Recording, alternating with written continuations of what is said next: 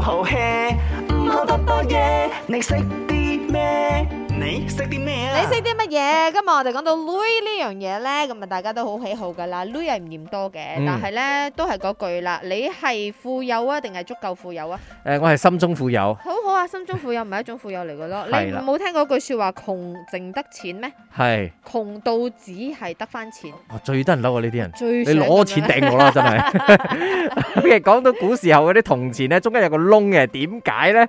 誒 A 佢係空心可以減低呢個成本，B 嘅話咧就係佢追求咧有方有圓嘅一個形狀，係即係如意象，誒圓圓滿滿，誒食四方咁樣啦。頭先講咗，咪天圓地方咯哦啲。圓地方咯唉，我揀 B 啊，C 咧就係可以減少磨損啊，明阿允你哋好啊，恭喜發財！恭喜發你識財。啲咩啦？我嘅答案係 B，即係又有圓又有方，嗯，因為好似有句成語叫做天圓地方，係嘛？係啊係我啊，哋頭先有位嘅朋中友國人講過咗最，講究嘅就係乜嘢都要有完整，有圓就一定要有方，同埋個窿之前我好似有聽過例圈㗎係嘛話方便啲工匠喺製造嗰個錢幣嗰個時候容易做工啊、打磨啊，哦，跟住就慢慢。演變成為古時啲人就會用條繩嚟穿字器掛喺個褲浪度咯，所以我嘅哦，答案係 B。係啦，同我揀嘅一模一樣啊，你講嘅就係我諗嘅咯，但係因為頭先我冇用耳機聽佢講嘢，係，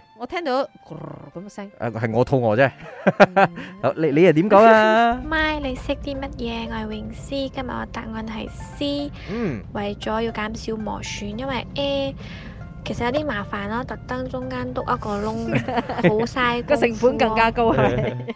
OK，佢又冇講到 B 點解喎？佢唔係唯一一個揀 C 嘅，係啊係啊，佢咪唯一一個揀叻女咯，快啲俾我嚇叮叮落嚟，佢啱啊 C 係正確，反而前面一啲比較迷思嘅，好多人覺得咧嗰個窿咧最主要可以嚟串嘅銅錢，呢個其一嘅方便啦。咁啊嗯，其實一開始個設計咧，以前古人係好有大智慧嘅，係真係費事佢磨損啊。以前所有嘅金屬係好值錢嘅，所以啊銅錢都係好值錢嘅嘛。係啊咁啊，然之後佢哋就費事再磨損，又重新打造，又會提高個成本，係中間擠咗個方，然之後個方形通常係凸起嚟係 three D 嘅，啊，所以佢就會誒誒、呃呃我頂卸咗嗰、住個射係啊咗去旁邊個係啊原係啊位，係啊咁係啊啊原位咧就係啊冇咁摩擦， exactly 啦，但係中間你話有哦有圓有方嗰個，我上網揾亦都有人咁嘅說法，但係呢個好似一個迷思啊啦，比較唔係主流嘅。最主流 OK 嘅實用性質咧，就係唔可以俾佢咁快磨損。啊原來係咁喎。過叫你揀 C 嘅啦，真係，你識啲乜你我嘢叫啊？揀 C 嘅啦，你點樣答 我啊？ 好，我聽日我叫揀揀 C 啦 C，你識啲咩？